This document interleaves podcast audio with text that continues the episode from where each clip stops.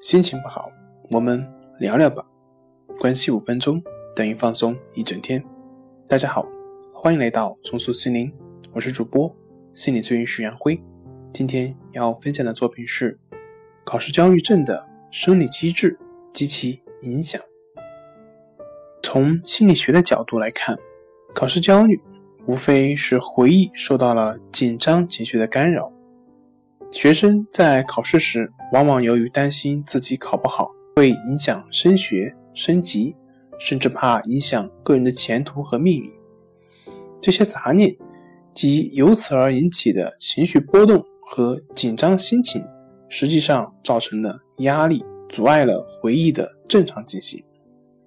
紧张心情和情绪波动之所以能起干扰的作用，从生理机制方面看，是。大脑皮质上的神经活动过程产生的负诱导，引起了抑制，因而妨碍了回忆。原来人脑的活动有一种叫做相互诱导的规律。当大脑皮质的一个区域产生出一个兴奋中心后，就会引起或者加强其他区域的抑制状态，也就是负诱导。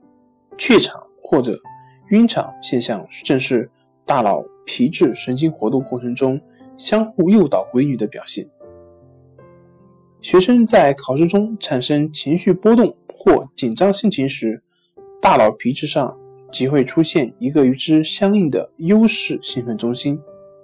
由于这个优势兴奋中心的存在，按照神经过程中相互诱导的规律，使储存信息的那部分大脑皮质出现了抑制状态，以致。本来很熟悉的知识也回忆不起来了。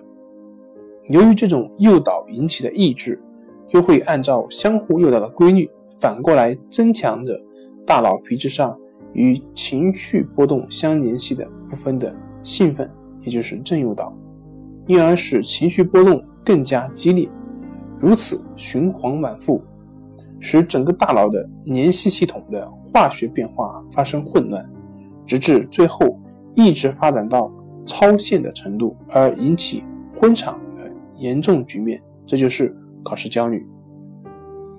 好了，今天就跟您分享到这里，欢迎关注我们的微信公众账号“重塑心灵心理康复中心”，也可以添加微信 “s u 零一一二三四五六七八九 ”，s u 零一一二三四五六七八九，与专业的咨询师对话，了解焦虑的解决办法。那我们下期节目再见。